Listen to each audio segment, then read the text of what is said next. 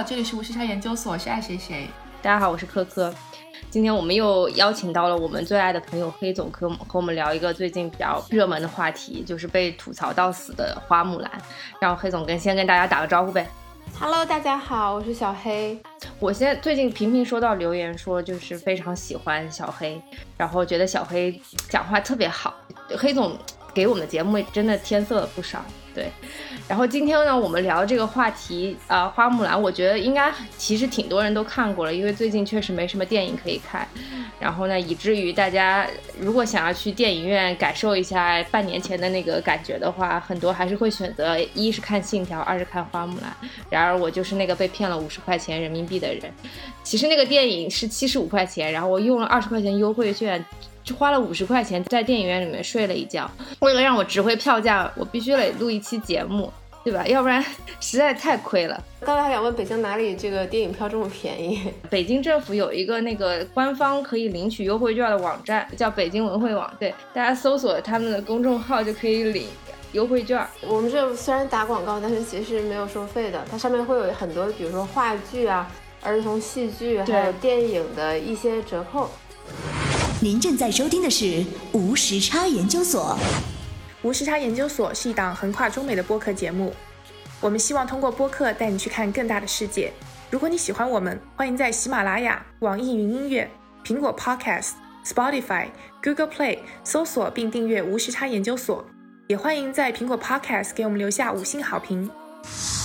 其实花木兰这个题大概是在上映前一两周，我就跟两位主持人建议说，我们要不要聊一下？毫不夸张的说，我几乎是从选角开始就关注这部电影，对，然后看他从一开始，眼看他起高楼，然后眼看他楼塌了，嗯，我觉得还是挺唏嘘的，所以建议两位主持人我们可以一起聊一下。是，哎，在聊具体之前，我想问。那个科科，你在电影院看，而且看的是三 D 的版本是吗？它电影院只有三 D 版本，所以你觉得这电影有必要吗？没有必要，我全程没有看到任何三 D 的片段，只看到那个蜘蛛，就是那个只有一个地方我记得有点三 D 效果，就是那个蜘蛛掉下来的时候。我以为最起码战争场面是三 D 的，那可能是我对三 D 感知不是很很敏感，所以我们要不要来聊一聊大家看完电影之后的这个第一印象和直观感受？我会觉得就是真的跟我预期差的挺远的，就是觉得剧情特别赶，对，就是一个情节，然后立刻跟着另外一个情节。因为大部分人其实都看过动画版的那个花木兰嘛，嗯，就是其实我觉得大部分人对于花木兰的美好想象都是来自于那部动画片，但是这部电影不仅删了大家很喜欢的一些情节和人物，比如说木须龙，然后会加一些很奇怪的。就是你后来是说想完全没有必要的一些情节，比如说巩俐的那个女巫，再比如说就是一些 在中国人眼里没有办法接受的妆容啊，以及一些设置。花木兰也变成了一个就是超级女英雄，就是天生天赋异禀，只是被压抑了而已。嗯，我就觉得这个电影看完之后给人的感觉就很不舒服。我一开始看完的时候。第一感受是感觉没有一个演员演技在线，除了那个木兰的爸爸，就还是有那么让我一丝丝感动。我觉得在他那个步履之间，我我还是能够感受到他内心的这些骄傲和对啊，其他演员就没有什么表情，然后就是。特别的呆滞，就整个演技的展现，我我觉得很有可能他们也是局限在这个剧情的设计上。你说让李连杰去演这个皇帝，他能演成什么样？也不就是坐在那儿吗？可能说在这一方面就觉得有点失望吧。然后还有一点，就像刚刚黑总说的，这个剧情设计和推进简直让我无法理解，就特别的唐突。就突然一下子就开始把头发都散开，然后盔甲一丢，披头散发的在那里大杀四方。对，我觉得这一点特别好笑，就是说他为什么？就首先他揭露自己女生是女生，哎，以下已经有剧透了，听众朋友们，如果你还没有看的话，首先劝你不要看了，你就听听我们的剧透就可以了。然后接下来有剧透，他揭露自己女生的原因是因为巩俐那个女巫对他说了一堆话，然后突然意识到，就说我要成为我自己，我不能 hold back myself。就这个原因，我就已经觉得非常扯了。第二点呢，是你把头发扯下来就能证明你是女的了，为什么要把你的盔甲脱掉？你是战士，你要在战场上打仗，对，把你爸爸的盔甲扔掉，感觉非常的扯。你脱不脱你的铠甲，好像并不能够证明你是女生。对，你有你的发型、头发就已经在那儿了。对，但他脱完那个铠甲之后，刘亦菲神仙姐姐还是蛮美的。就那一刻，他披头散发那一刻，还是觉得蛮美的。嗯不过我要讲一讲我看完这个电影感受，因为我在电影院看的嘛。然后我看完之后觉得，感觉像上了一堂英语课教学片，就是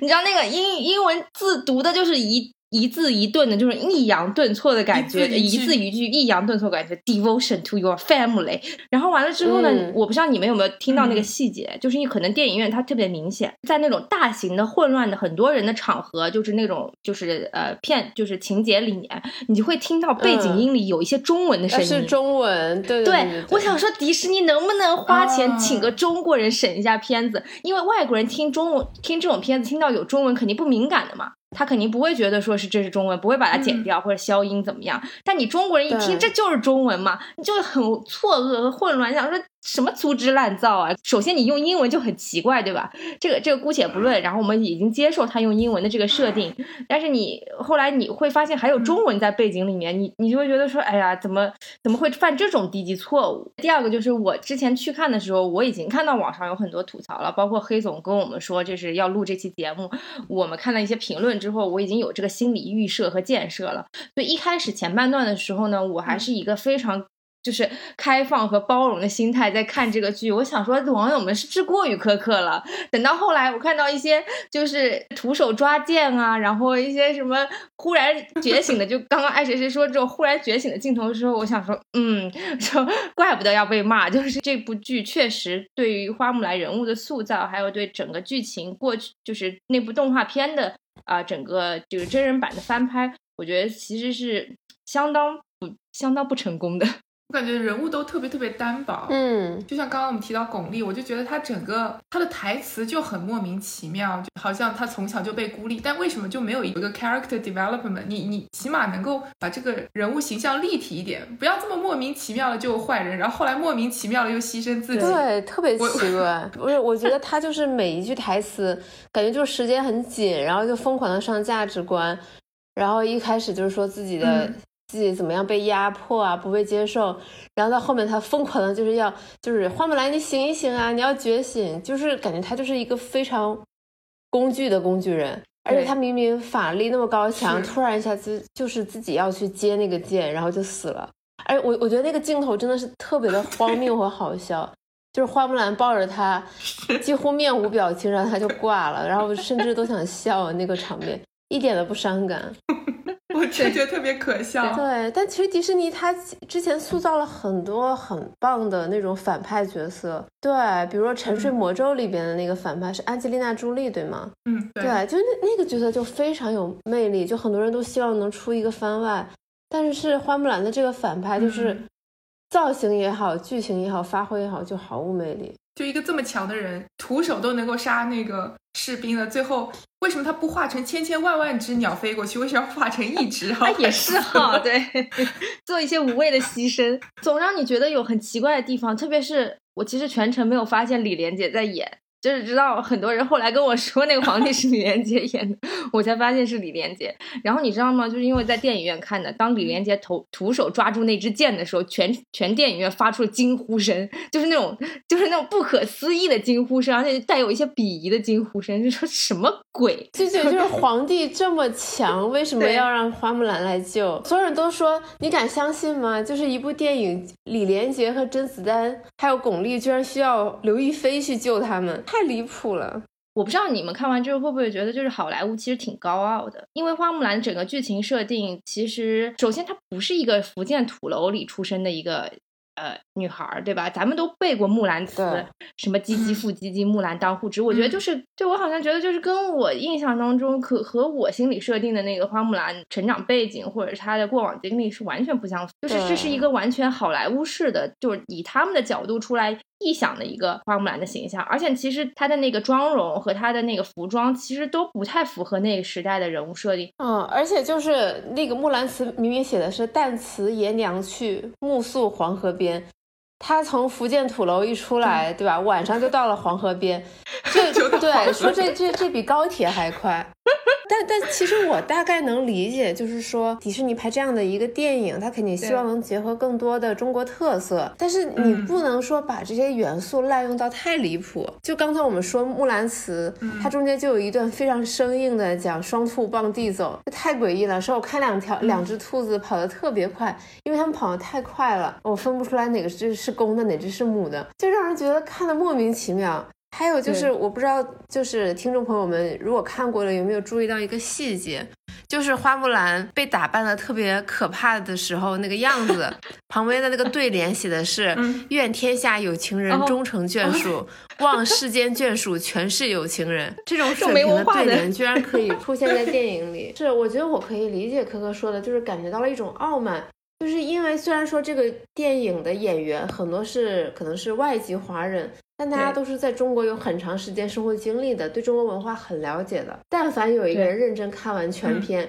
他一定发现里边有无数的槽点，但是没有一个人据理力争也好，或者提出异议也好，就是最后的结果，我们没有看出他们进行的修正的努力，也就是说，他们接受了这一切。这件事儿让我觉得是我挺不能忍的，就是这部电影肯定会让我在心里对这些演员减分的。因为其实花木兰这个角色，或者是这个中国公主的形象，它其实如果拍成电影，在中国。市场肯定能够大获成功的，就是它肯定能够收获很多票房。所以你这个时候你看完之后，就会有一种不尊重中国观众的感觉。这还符合你这个好莱坞所谓的高水准、高这个拍摄技巧的这种这种定位吗？是，而且我觉得就是中国观众对迪士尼公主片上一部比较有印象的就是《美女与与野兽》嘛，然后里边其实真的是花了大价钱，完全复原了动画片的场景，就是那个舞会嘛。还有那个贝尔的那个黄裙子，就所有人都觉得那那个电影其实翻拍的特别好，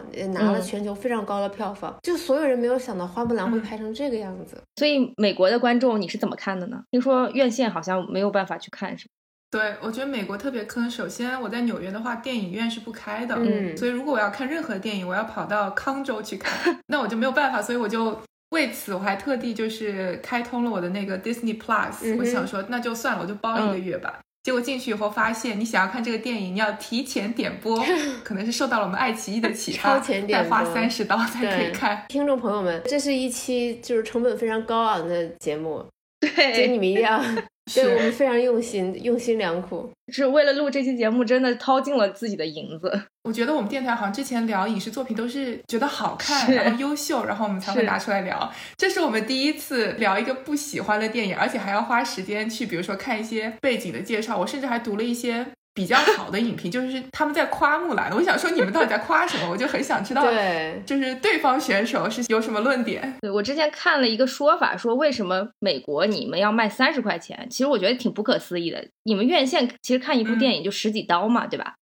就是就是这这居然卖了三十美金。说迪士尼呢，他是这么想的。他说，就是说，你三十美金呢，基本上就因为这部电影的定位呢是父母带孩子一起去看，所以你三十美金呢，大概是一家人一起看的这样一个成本。因为院线其实是全线崩溃了嘛，所以他只能用这种方式，所以把这个价格定在这个三十美金，想赌一把。迪士尼其实第三季度的财报出来之后，它整体的营收比去年降低了大概百分之四十一点八，然后净亏损了四十七点一八亿美元。主要的是因为它的那个乐园业务现在其实是完全没有办法开放的嘛，对，所以整体大概下降了百分之八十五。所以它把它的所有宝和它的重点都压在那个 Disney Plus 上面。然后 Disney Plus 的话，因为整体上线的话，它的那个。用户数其实还增长还是挺快的，然后基本上上线一年就已经有六千多万的这个用户数了，包括之前播了那个 Hamilton，所以其实整体的那个效果还是都还是挺不错的。所以这次他们也希望把这个宝压在花木兰这个上面，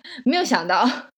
没有想到定价一来定价这么高，二来就是花木兰本身经不起敲打，所以确实也引起了不少的非议。我不知道美国的朋友们是怎么吐槽的，有有有吐槽花木兰吗？就是之前黑总说要聊的时候，我就说我要看嘛，嗯然后我身边的朋友就说非常的失望，不值得花这个钱。对他们来说，甚至破坏了他们以前对花木兰的那印象，因为好像大部分我们这个年纪的美国人，就跟我们年纪差不多的人，他们都非常喜欢九八年的那个动画片的版本。对，然后他们对里面的有一些形象就是非常喜欢的，包括那个木须龙，而且因为本来那个动画片是有一些歌的。那这个电影版本就完全没有唱歌的部分。嗯，他们的印象就觉得说，为什么打斗的场景变得这么多，然后前期的一些呃人物铺垫啊、故事情节铺垫都变得那么少，最后就感觉看了一个武打片。是嗯，刚才正好查了一下数据哦，就是嗯花木兰她登陆 Disney Plus 首周末的她的那个收入，就是它嗯具体这部片子的收入，好像目前到目前为止没有公布嘛。但是嗯 Disney Plus 当时就是首周末的它的那个在应用上的收入是大概是一千二百万美元。就如果我嗯们假设说花木兰特别厉害、特别牛，它的占比可能在一半以上的话，那可能也就是六百六百万美元以上。假设如果我们换算国内的嗯票房，因为国内的电影票房一般来说前三天是决定它整个票房大盘。对很重要的因素。如果这样换算的话，其实花木兰在 Disney Plus 上的收入也没有到很理想，而且据说它的那个投入高达两亿美元，哦而且当时还买了那个超级碗的广告，那个非常的昂贵。啊，那要怎么收回成本？这些投资方都在哭吧？我呃，我记得前几天 Variety 杂志就说，就已经报道了说花木兰在中国上映的时候，这个票嗯房不是很理想。但是我们也要看到一些客观的因素，就是可能迪士尼对这部片子一开始的期嗯待就没有很高，因为他们的亲亲女儿黑寡妇的那个电影并没有登陆哦流媒体，他们一直往后压，就是无论如何也要上院线。嗯，对，就是这这明显体现出迪士尼对于两部电影态度上的差异。我想看《信条》就看不到了，还是看能看出有不同的期待的吧？是，我觉得话语权这个东西真挺重要的，因为我之前有跟一家就是嗯呃内地专门负责诺兰电影宣发的公司聊过，他们比如说做各种宣传、预告片啊什么的，我就我就直接问他说，为什么你们这个信条的宣传还有预告做的这么烂？就是我看完这些东西之后，我还是没有办法用一句话来告诉别人说这部电影是干嘛的。他们说你看到的这些预告就是我们拿到的所有的东西，哦，就是他们也不知道真正的剧情是什么样子，然后他们能拿到的视频片段还有照片都是非常非常嗯。少的，他们完全只能靠自己的推测来进行这些宣传预告，就是完全就是体现出诺兰这边在整个电影全链条的话语权有多大。对嗯，毕竟诺兰就是个金字招牌但是他这些年在中国的票房一直都不是很高，啊，是吗？《盗梦空间》也不高吗？都不高。《星际穿越》《盗梦空间》，我印象中都没超过十亿。哦，就是连什么我在时间尽头等你这种烂片都能拿 四亿票房。对，可能这个还是跟中国观影人群的这种结构有关。就是可能大部分人选择进到电影院的时候，可能是一方面是为了追 idol，然后或者是嗯另一方面是为了看一部相对来说比较轻松一点的电影。它这个对，就是这个宣发也很重要，对，宣发也很重。要。对，对，就像那个我在时间尽头等你的话，它在抖音上的宣发是下了重本的，嗯哦，只要玩抖音的人都能看到。而而且你们发现没有，其实嗯花木兰越靠近上映，我们能看到关于它的宣传反而越来越少了。是的，嗯，这是为什么呢？就是这个问题，其实我也没有太想明白，尤其是它现在还在上映，但是你几乎连大家对它的差评感觉都看不太到了，我觉得还挺不可思议的。是一方面，前期确实花了比较大的这个资金投入在宣发上面，但是由于受到疫情的影响，所以即便到现在上映的时候，也没有那么多的 budget 去去再做这个宣发了。我我突然想到说，花木兰上映的第一天，他有做很大的努力，嗯，就为什么呢？就当时有一个营销号，他发了一个观影感受，就是大概就是看完花木兰，就是这个电影让他的 gay 达和直达都非常困惑，感觉是一个长发铁梯装成 gay 来到军中，然后不拉不拉不拉。我不知道你们有没有看到这条微博，没有，就是因为因为当时这条微博有一点火，然后嗯估计是片方买了很多营销号转发。哦，哦，就是当时，就当时就是网友都惊了，说花木兰的营销已经不择手段到这个地步了吗？要靠这个来营销？就美国也有人提，就是可能他们就也在揣测吧，就说迪士尼把某一些情节，就是木兰，嗯呃，她什么脱掉那个铠甲，然后揭露自己是女儿，就是是不是是 speak to the transgender people，就是说你们也要面对真实的自己，不要用别的铠甲来伪装自己什么的。我觉得这种也可能吧，但我有时候也觉得是一点过分解读。哇塞，他们这个想象力有点丰富啊！不是啊，那时代背景不同了呀。那你看精准定位的时候，也可以，你知道带过一点，对不对？毕竟现在这也是主流话题嘛。现在对，哎，如果这么一营销，我觉得还挺 make sense 的，对吧？就从这个角度上来说，还是个蛮励志，就是这对吧？就鼓鼓励大家勇敢的做自己，对吧？本来就是鼓励大家勇敢做自己的片，对。但是我有时候在想，说你像中国，其实有很多这种女性的形象。那为什么迪士尼在选公主的时候选的是花木兰呢？其实花木兰也不算一个传统意义上的公主。对，从我的角度解读，我觉得，至于我来说，花木兰在我心中其实是一个普通人的形象，就是普通女孩的形象。她也是通过自己的勤学苦练，对吧？孜孜不倦，然后刻苦勤奋，然后才拿到，才得到了她今天这个可能一生的这个本事的这样一个地位。她也是一个。就是勇于突破这个外界的束缚和这个男女呃，就是就是性别的这个差异，然后去去突破一些传统的这种这种束缚，去勇敢做自己的这么一个形象。就整体来说的话，它其实是一个相对来说比较传奇的的一个角色。但是迪士尼好像我理解，就是一开始那个动画片其实有一点是这个层次的解读，但这个片子好像完全跑偏了。对，我们现在回头看中国古代的这些经典的女性文学形象，对。但可能就是花木兰是最适合变成公主片的一个形象，嗯，就是其实其实大家因为因为花木兰从她的故事从南北朝到现在，就是她在戏曲中也好，电视剧也好，电影也好，她其实一直都没有衰败过，她一直是一个非常经典的形象，对，就能跟她媲美的女性形象可能只有白素贞了，这两个应该算是所有的中国古典文学中最经典的两个女性形象了。因为其他的公主可能。啊，对武则天，对对对，这三个，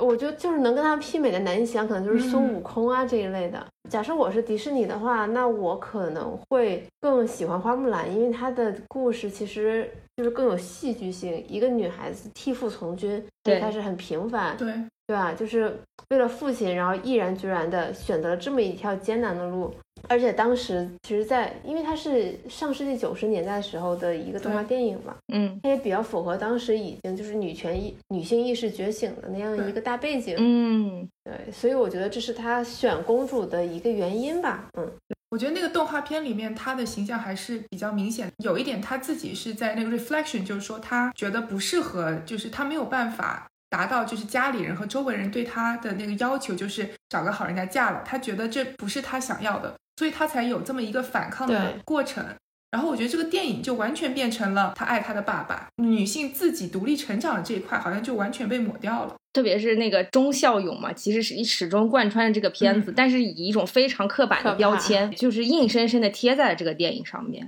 因为我觉得在我们心目中，花木兰可能是一个比较独特的形象，她跟迪士尼那些其他公主不太同，她们可能都有一些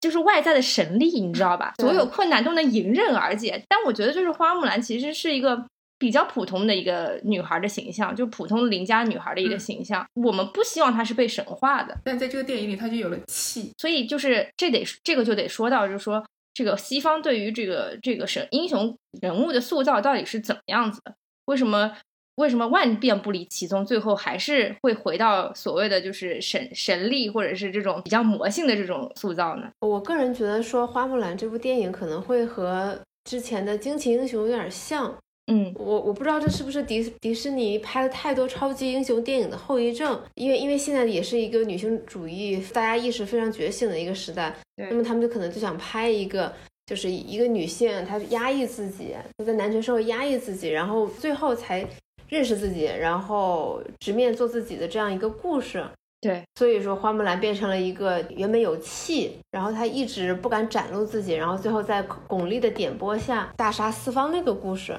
对，但这个故事它其实就是一个超级英雄片，就是他本来就是一个英雄，他本来就是个神。只是中间压抑了自己，对，那他就不是说我，他其实不太符合我们传统意义上喜欢的英雄片。之前还跟两个两位主持人推荐过，就是有一本书很经典，呃，是坎贝尔写的，叫《千面英雄》。星球大战的导演就是乔治卢卡斯，就说他的星球大战的灵感就来自于这本书。因为这本书其实符合我们对于所有英雄故事的期望和想象。就我们我们可以拿《魔戒》来做例子，就是一开始主角一定可能就是一个比较平凡的人，或者有一些小灵通的人。对，然后他们意外的得到了一些，就是遇到了一些契机，就得到了一些机会。嗯，然后他们可能会有拒绝，会有迷茫，这个时候可能会出现一个导师的角色，点拨他，引导他。对，然后他开始不断的超越自己，跨越自己，中间可能会面临各种的挫折。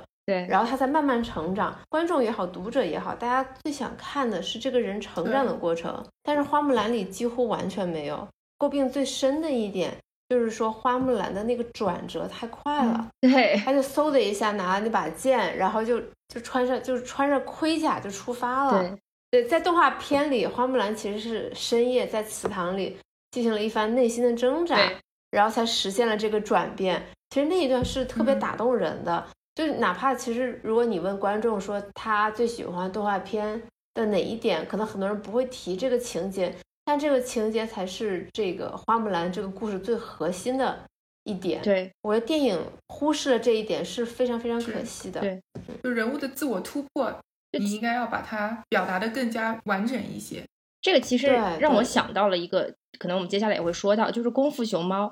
功夫熊猫的时候，那个那个胖胖的叫什么来着嘞？阿宝，对，阿宝，他其实也是遇到了他的师傅，然后在他的师傅不断的捶打之下出师成功，然后成为了那个功夫熊猫，对吧？您正在收听的是无时差研究所。无时差研究所是一档横跨中美的播客节目，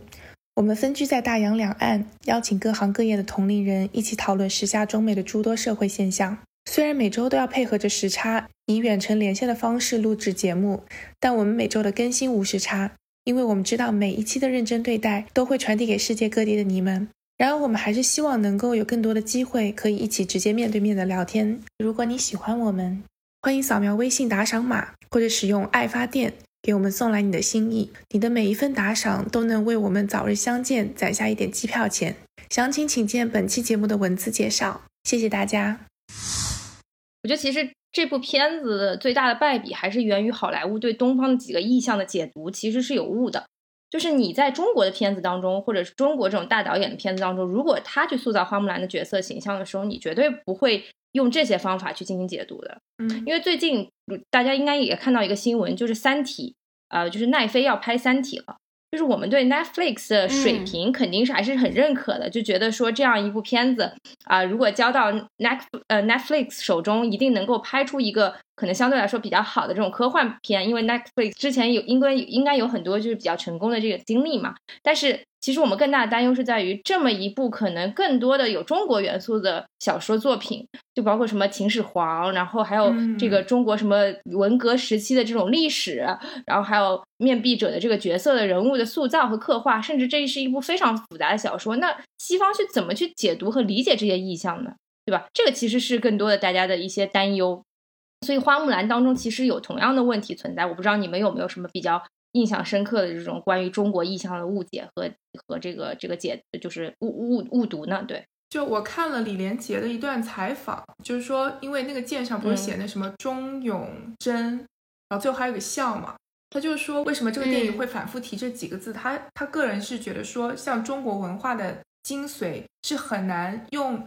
呃一些直白的语言给西方世界解释的，所以说这个电影才会。把它放到这四，浓缩到这四个字里面，然后不停的提，就毕竟是个采访嘛，所以他说的非常正面。他觉得这三个或者这四个是一些就是我们中国的品德的一些精髓的点。因为我们个人会觉得说，我们的文化有多方面，可能是更为了一些西方的观众考虑才有这样。我觉得他滥用的中东方东方元素太多了，就是那个妆容算是对唐装的一个。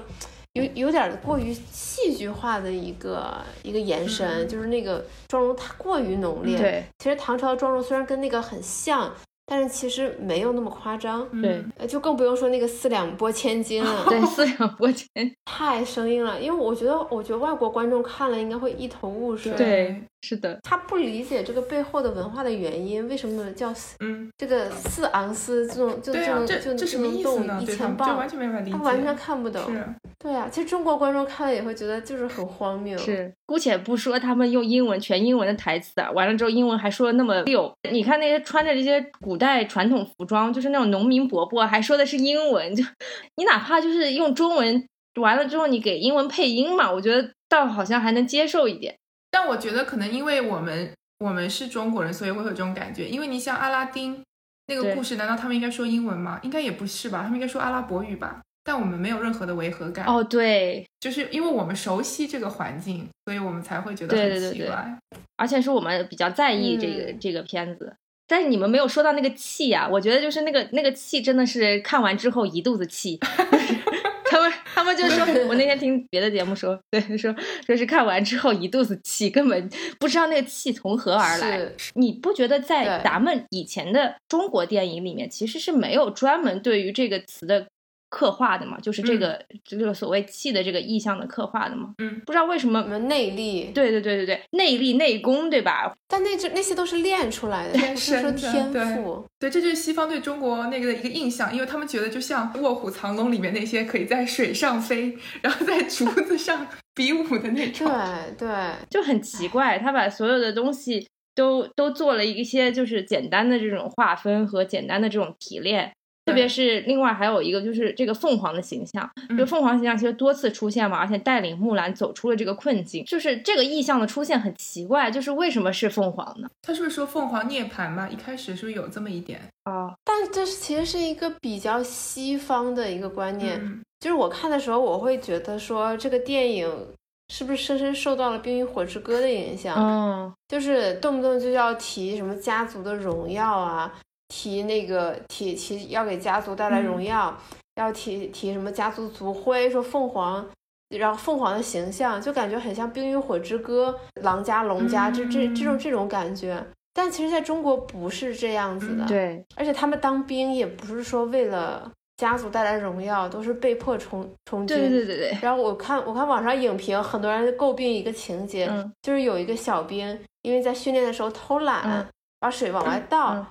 然后就得到了严厉的惩罚。严厉的惩罚就是把他逐出嗯军队。对如果这样就可以逃离军队，不用服兵役的话，所有人都会这么这么做的。对对对对对对，就他们把战争完全浪漫化了，这个很可怕。是是是，而且是一种为国争光的，所以所有的中国人都是忠勇贞，所以没有人会干这种所谓偷鸡摸狗的事情。即使是你要上战场，有可能会死掉，特别不符合逻辑。对，这其实这个可以提那个一个题外话，就是因为这部电影上映，导致十年前赵薇、陈坤的那部《花木兰》，哦然后突然一下子火了，在 YouTube 上多了很多的好评。哦就大家说看完这部才觉得觉得觉得赵薇才是真正的花木兰，嗯哦，就是尤其是那个电影到了后期，嗯赵薇的整个嘴唇都是皲裂的，然后手上也全是皱纹，哦大家觉得这才是一个真实的这这才是一个真正常年当兵的人的形象，而不是在战场上披头散发。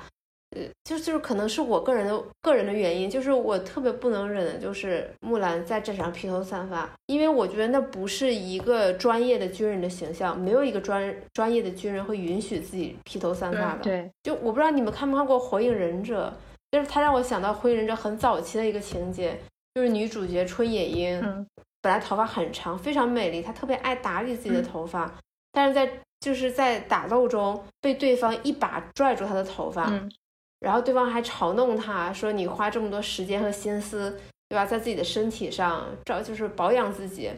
然后结果这个女孩子春野樱，她就一刀把自己头发给砍断，嗯。就从此之后，她一直维持着一个短发形象。我觉得这才是一个女战士应该有的反应和素质。动画片里木兰上就是出发前，她就把头发剪掉了，她就是短头发的。嗯，，对，是的，是的，我觉得这点很重要。这是也是个专业性的体现吧。嗯这个电影它为了为了展示一个优美的在战场上打斗的形象，它牺牲了很多逻辑上的为了画面好看，我觉得中国观众可能接受不对，中中国观众接受不太了，对，西方观众估计也很难接嗯受。而而且，其实我有一直有一个困惑，其实我在网上也没有看到别人在提，他选择刘亦菲，但是给刘亦菲打造的形象就总给我感觉好像没有睡醒一样，有点木木的、呆呆的。对对对，但我觉得其实这跟电影整个浮道化的设计有也有关系，就他给人的感觉就不是很锐利的那种感觉。是可能这也跟他们不太清楚，说真的应该要怎么去去画这个。惊奇队长的妆好像也不是很浓，就是那个制作组，他们其实花了蛮多的心思，就是他们觉得他们花了非常多的心思在那个服道画上。因为我不知道你们记不记得，就是在那个木兰觐见的时候，前面有一个人带图带路的那个演员呢，他其实是九八年的那个木兰的配音演员。就说他们还是希望能够让他来演，然后有很多人能回忆杀一下，勾起一下就是童年回忆。然后他为了拍那五秒钟，在新西兰待了一个礼拜，因为前几天每天都在调整他的发型啊、他的服装啊，觉得合不合适。我当时就惊呆了，是就是就是导致很多网友就开玩笑调侃说，这个电影真的不是用来洗钱的吗？以及这个电影真的不是导演为了宣传自己的家乡新西兰吗？为什么要在新西兰拍？哦，而且而且刚才进见的这一段让我想到，就是他特别滥用的一个东方元素，就是所有的妃子大臣都可以在那个皇宫里自由的漫步，然后撑。对，然后还可以撑着那种有点类似于法国洋伞似的那种伞，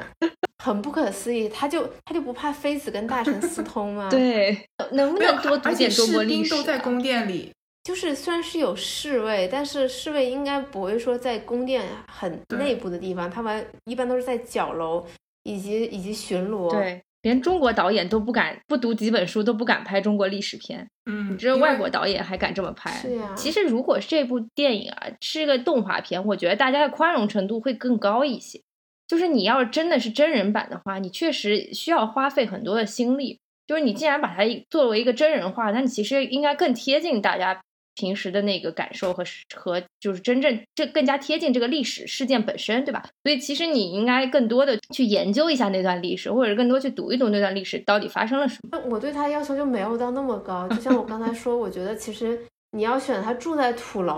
旁边是草原。然后瞬间就能到黄河边，其实我是能容忍的，因为这是一个公主片。但是你不要给我搞什么愿天下有情人终成眷属啊，或者是把后宫搞得像凡尔赛宫一样，就这个我是真的不太能忍。对，木兰其实还有一段爱情故事，其实在这个电影里面有没有体现？稍稍有体现。我觉得这一点算是，我觉得是这种好莱坞女性主义有点矫枉过正的感觉。因为他在现在他们流行的这种女性片是不允许女主角在成长过程中受到任何男性的帮助的哦，就是在以前的动画片里，花木兰其实受到了她上司的帮助，然后后面两人产生了感情。现在在真人版电影里，它的一个卖点就是说把那个角色拆成了两个角色，一个是甄子丹演的导师，一个是跟他同级一起成长的一个小兵。就然然后然后这个真正的能启带领花木兰成长启发她的就变成了凤巩俐的那个女巫，巩俐女巫对，就是巩俐的那个女巫，就是启发女性的一定要是女性，帮助女性的一定要是女性，不能允许她接受到男性的帮助。我觉得这个还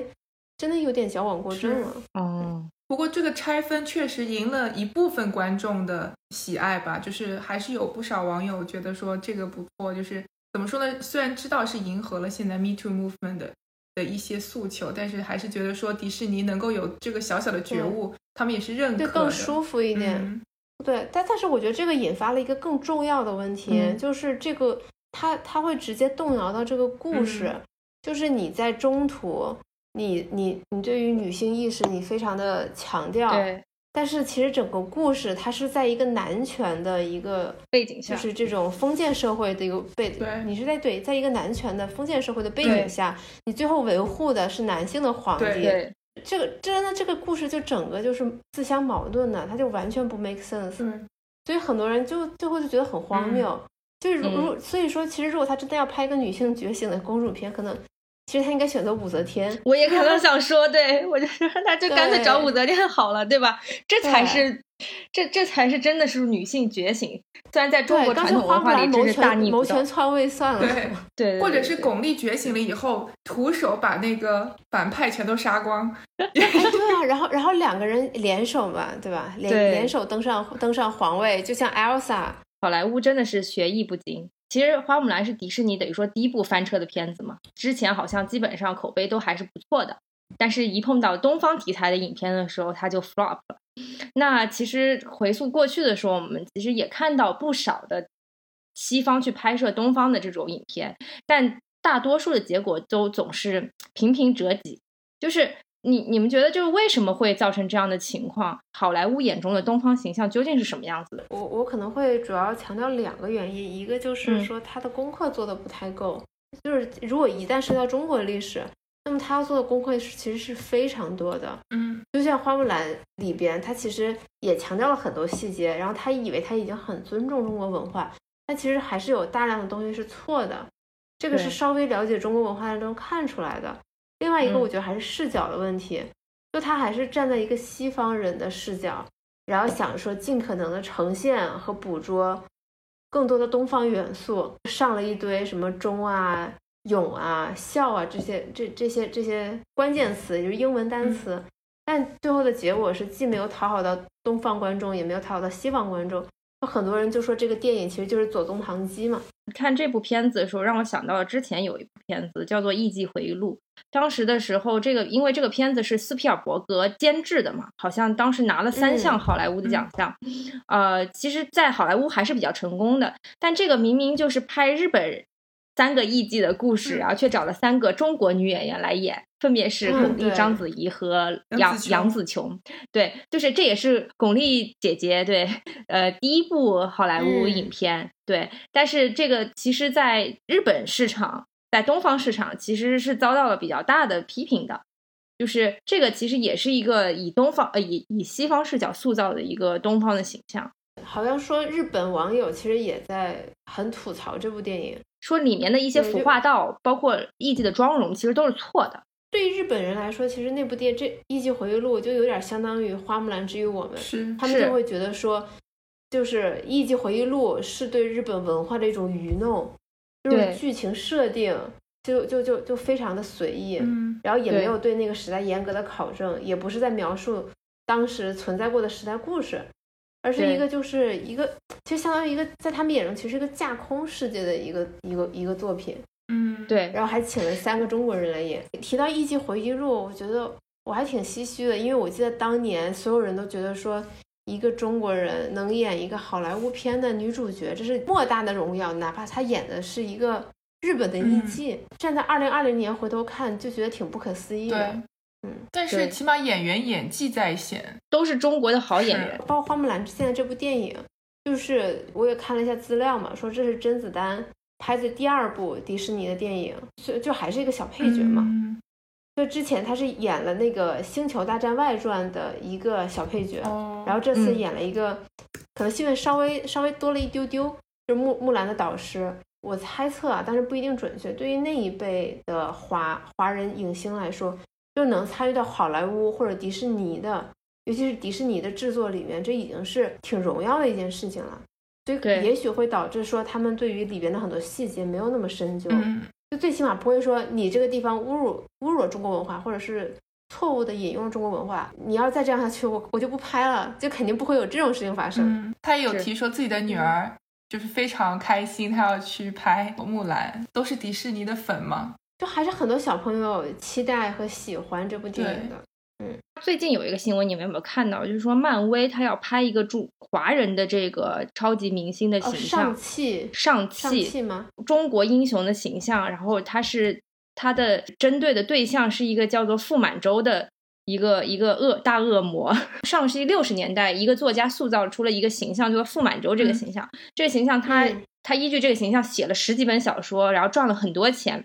然后好莱坞就根据这个傅满洲的形象，其实大做文章，拍了很多很多电影。嗯然后当时也请一些中国的当当时的一些演员去演，但是都是演一些尖酸刻薄那种狡诈的那种形象。因为你去看当时那个傅满洲电影，你会看到说他呃好像留着呃就是很长的那种两鬓留留着胡须，然后就是那种穿着大袍子，就是整个人是僵尸。对对对，这这个人是是一种非常吓人的这种形象。但是你们知道吗？这个形象在上期这部作品里面，演员是梁朝伟。我有看，梁朝伟要演这样一个角色，哎，感觉和他形象太不符了。对，我就想说，是不是就是黑总说的，就是他们那个年代人，其实对好莱坞还是有一些迷思，就哪怕这么样一个角色，他们也愿意去接。就是很多人听到梁朝伟要演这个角色，觉得就是可能是会是梁朝伟演艺生涯的唯一败笔。嗯。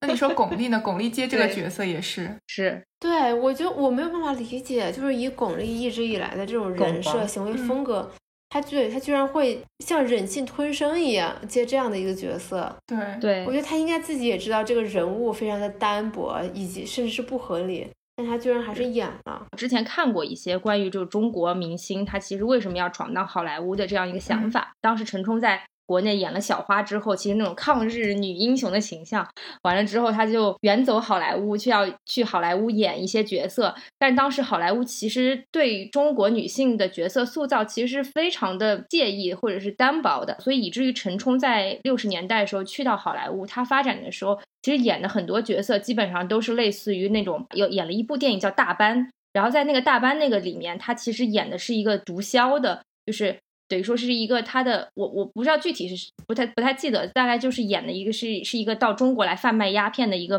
外国人的女仆，然后最后通过一些呃就是东方女性那种温婉可人的形象，然后最后赢得了这个毒枭的心。所以当时陈冲在接受采访的时候，他其实说他在二十岁到三十岁的这个演艺生涯当中，其实是充满了灰暗的。他觉得他自己闯到好好莱坞的这段时间，其实是。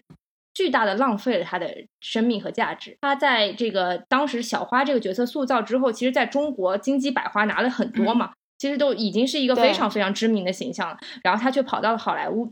去演这样一个角色。那一代女女明星，其实很多人都是有一个好莱坞的梦的，但最后好莱坞并没有给他们很多可以发展或者是崭露头角、大获成功的机会。我我觉得不只是说这些电影明星嘛，就整个电影行业，包括。当时就是时代情绪，大家还是会说把美国当成灯塔国，是就是他们的那些都是好的。好莱坞就是全球所有电影人追逐的一个梦想。比如说爱慕白人的这种女性角色，其实，在比如张艺谋后面拍的像《金陵十三钗》，其实给人的感觉也是有点那种感觉的。就虽然说最后是十三个。对，反正就有一点救世主的感觉。其实长城是不是也也有点这种感觉？对对，有的时候我们会就是很自然的接受这种叙事方式。现在回头看来，感觉有一点点怪怪的，但当时我们觉得这个剧情很正常。这个其实也是跟中国社会看看好莱坞的这个感情的转变有，就是尤其像我感我我的印象中，就可能从上世纪九十年代开始，就是很多电影中会不由自主的会加一些就是好莱坞会喜欢的一些中国元素。然后为了是申奥嘛，就是每年哪部电影去申奥，大家都是大家都争得很厉害。从张艺谋的《英雄》，然后后面陈凯歌又拍了《无极》，冯小刚《夜宴》，就是其实大家都都心里都有一个奥斯卡的梦想。毕竟是从小学的都是奥斯卡的电影，都是学的西方电影。就像当时封俊昊在台上获奖的时候，他就说的就是台下坐的都是他老师嘛，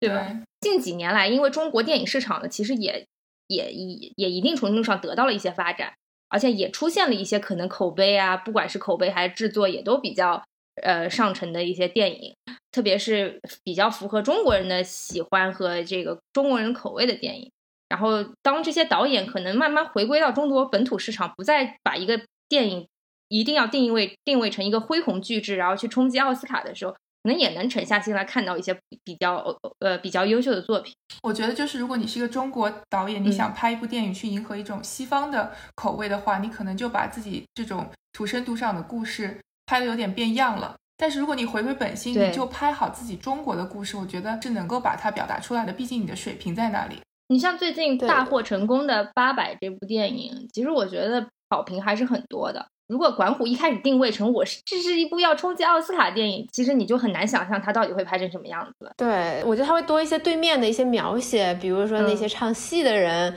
对吧？你要增加戏曲元素，比如说你描绘一下那边的妓女，对吧？就是让让让让人感受一下当时的那种民国的那些风华。我觉得可能会加一些这种元素。对，而而且就是刚才科科也启发了我，就是我感觉说。其实这些年，中国电影人他可能意识到一点，就是说我们欠缺的不是说叙事上或者是一些元素上的问题，中国电影欠缺的只是说工业化程度不如好莱坞。就我们可以把故事讲得特别好，我们不需要迎合一一个是我们其实本来就有很好的讲故事能力，一个是我们不需要迎合好莱坞的审美。最集大成者的可能就是长城，一定要邀请好。马特·达蒙过来 拯救中国，拯救中国，这个其实也挺荒谬的。对，所以就是之前我们讨论的时候，也在想一个问题：你像如果《花木兰》这部电影它早几年上映，会不会就跟今天的这个反响不一样了呢？呃，我觉得会完全不一样。就如果它十年前上映，这这部电影就会是一个影史上的经典。对，如果五年前上映，它的票房一，我觉得最起码能突破十亿。就五年前十亿已经是很高的票房了。因为十年前其实相当于第五代导演的末期，嗯，就是他们哪怕拍，就是那个时候还是处于说他们哪怕拍一些剧情硬伤很多的作品，都能拿一些不错的票房，以及现在经常被提到的，就那时候观众真的很宽容，因为大家能选择的东西不是特别多。就我如果是在五年前的话，它作为一个好莱坞拍的东方片，我觉得它的票房应该也会非常高。对，因为也会口碑应该也会很好。对，就哪怕是放在一年前，我觉得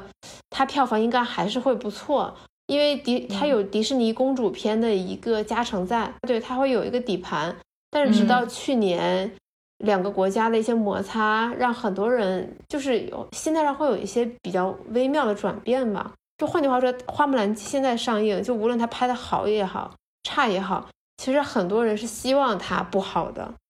嗯，这是一个很微妙的群体心理，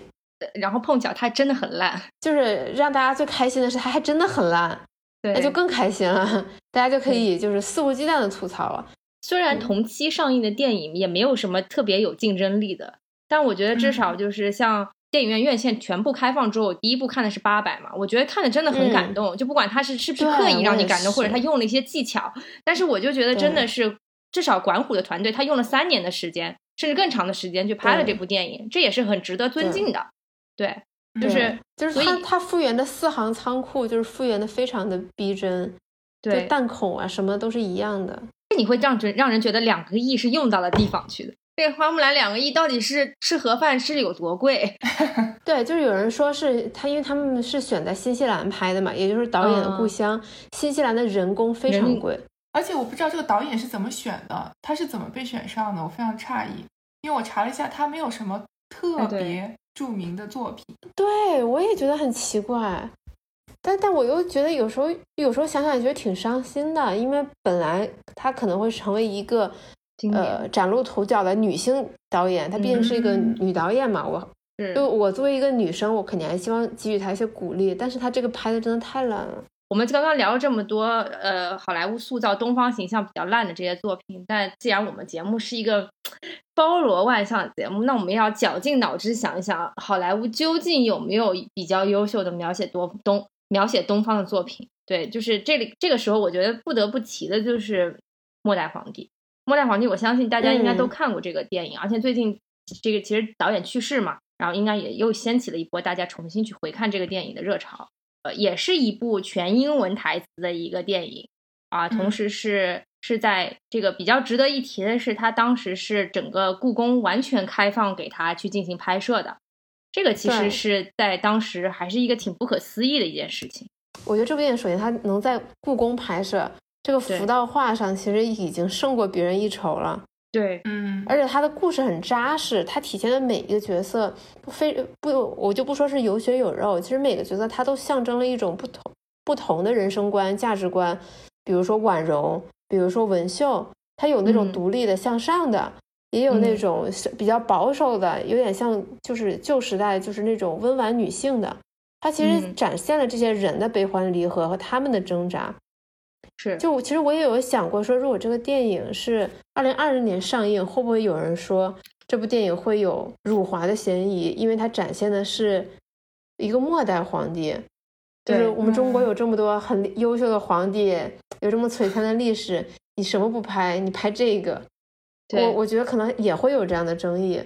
只是嗯说在那个时候天时地利人和出了这样一部作品，嗯，而且是导演也好，编剧也好，确实做了很很深的、很扎实的功课，觉得对很尊重中国历史。因为这个电影其实是源自他的那本书，对吧？我的前半生，所以他还是有嗯很多真实的个人情感在里面。而且有丰富的内容。说回这个电影本身啊，它其实也是一部讲英，就是用英文全台词的，所有演员都是讲英文的一部电影。那为什么这部电影却嗯没有给你那么大的违和感和冲突感呢？我觉得我好像还蛮能接受他们讲英文的。我觉得可能还是还是跟那个就是英文台词的功底也有一些关系吧。就是你总感觉就是花木兰那个台词确实写的比较生硬，而且嗯，大多数都是一纯单纯的中文翻译，对吧？就像我们嗯刚刚吐槽那四两拨千斤四两拨千斤，对对这个末代皇帝的台词还是下了不少功底的，至少就是让你听上去没有那么重的违和感。我也觉得可能有点苛刻吧，就像像刘亦菲他们的那个语感还是很差。就我看电影的时候，嗯我真的特别想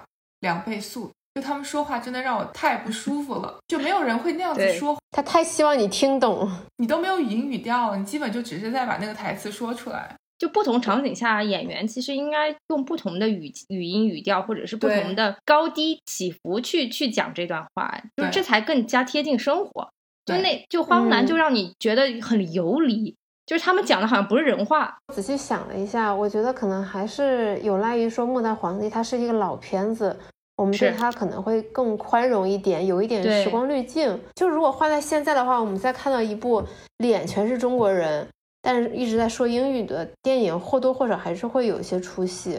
是嗯，，而且我觉得嗯以现在中国在整个世界的就可能说地位来说，我觉得以中国为题材的电影其实就应该讲中文。就像我们在嗯好莱坞看到那些、那些以西语区或者是法语区为背景的电影，他们其实都是在讲法语或者是西呃呃，他们讲法语嗯或者西语，有很多嗯这样的电影。对但为什么一个以中国为题材的电影，它不能全讲中文呢？我其实这个问题我没太想明白。我觉得，我觉得应该，我觉得应该其实是已经到了可以用中文拍全中文电影的一个时代了。可能还是要看它的受众是谁吧。就是如果它的受众定位希望是好莱坞的那群观众的话，那它确实没有办法逃避他他这个要讲英文的命运。现在中国是一个这么大的票仓，有的时候甚至是超过了好莱坞或者是美整个美国的票房。那么，我觉得中国观众其实是完全配得上他们，值得他们拍一部全中文的电影的。所以你觉得《三体》会是讲中文的吗？我觉得不太会，对它其实是个科幻片，对，我它的中国元素倒没有那么多。其实我大概我我甚至我觉得我可以接受说里边的角色是外国人。嗯，为为什么我会接受呢？是因为我看到裴淳华，她嗯很很久很久不用微博。裴春华就是那个《消失的爱人》的女主角，她给自己嗯起了一个中文名叫裴春华，她很懂嗯中华中国文化。啊，对对对，对她发了一条微博，就戴了一个口罩，上面好像写的嗯是“我是你的破壁人”，哦，好像是这样对，就是她其实第一她很懂中国文化，第二她其实很懂《三体》，然后然后她好像是这部片子的监制还是什么。哎，就在那一个瞬间，哦我就会觉得说，如果他来演叶文洁，我完全可以接受。他其实身上他展现出的那种特质，其实跟叶文洁还挺像的。就我第一嗯次，我觉得说我可以接受一个白人女性来演叶文洁。就网上还有那种调侃嘛，说完全可以拍一个美国片。怎么拍美国片呢？就二零二零年川普当选，白人女性叶文洁非常的失望，于是躲到了内华达的这种这种火箭发射基地基地，然后嗯对，然后尝试探测就是这种这种外面的文明。嗯，我就我我觉得这个故事非常的 make sense。大背景非常的。本土化是吧？对啊，对就是因为川普连任了，对吧？对这个世界失望了，绝望了。这里其实说到一个问题，就中国的故事是应该只由中国人自己来拍，外国人就是应该去碰中国的故事吗？外国人应该去拍中国的故事吗？我觉得这个跟国籍没有太大的关系，就是这还是取决于故事的嗯好坏。嗯，就像就像刚才那个爱谁谁说了，就是哪怕在美国人眼中，《花木兰》也不是一部好的电影，他们也会觉得剧情很奇怪、很粗糙。对，我觉得这不是一个应不应该的问题吧。我觉得像，因为刚刚讲到语言，就是我想到就是像那个 Apple TV Plus 的话，你一个电影或电视剧，你有十几种语言可以选。我觉得其实语言都以后不应该成为问题吧，只是你在任何一种语言中，你都应该把你的台词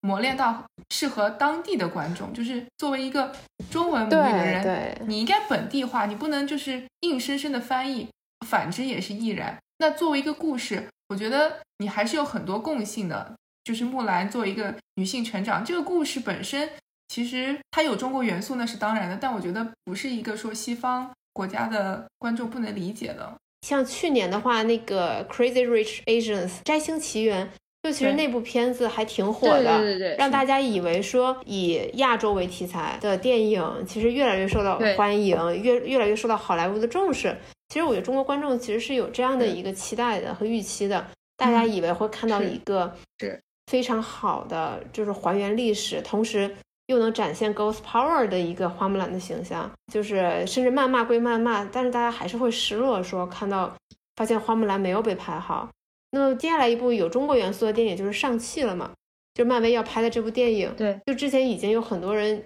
有一点抵触花木兰之后，我觉得大家的预期可能会更加的悲观。网上已经有很多关于这个上汽辱华的这些言论了，虽然那些言论有一些也是空穴来风，是基于一点点事实，对吧？然后把它不断的夸大捏造。但是我觉得，如果漫威还想要中国这个票仓的话，他们可能要做更多的努力，而不是说真的把傅满洲定位为一个固守于漫画的一个。就是单薄的反派形象，而而且他他选的男主角也只是一个说五岁搬到北美的一个加拿大籍华人。对他如果真的还是纯西方人的视角来拍的话，那我觉得他等于就要跟中国这个票仓 say goodbye 了。就我觉得花木兰可能会给西方电影界一个就上一个上一个课吧。虽然我不知道他们有多重视这个事情，真的想拍一个以中国历史。或者以中国现代为题材的电影，那么你就是你现你现在是你们需要需要非常慎重以及要做好功课的一个时代了，不是你随随便便糊弄就能赚很多票房的时代了。也希望中国电影产业能够继续蓬勃发展吧。那本期节目就到这里了。哎，在节目的最后，那个让请请黑总给我们想一个那个进群的暗号。进群暗号就是末代皇帝吧。大家微信搜索关注吴沙研究所微信公众号。啊，然后在后台回复“末代皇帝”就能够获得入群的二维码，大家直接扫码进群就可以了。对啊，群里有很多可爱的小伙伴，欢迎大家一起来五十二研究所托儿所唠嗑。那本期节目就到这里啊，非常感谢大家，谢谢黑总，谢谢两位主持人的邀请，拜拜拜。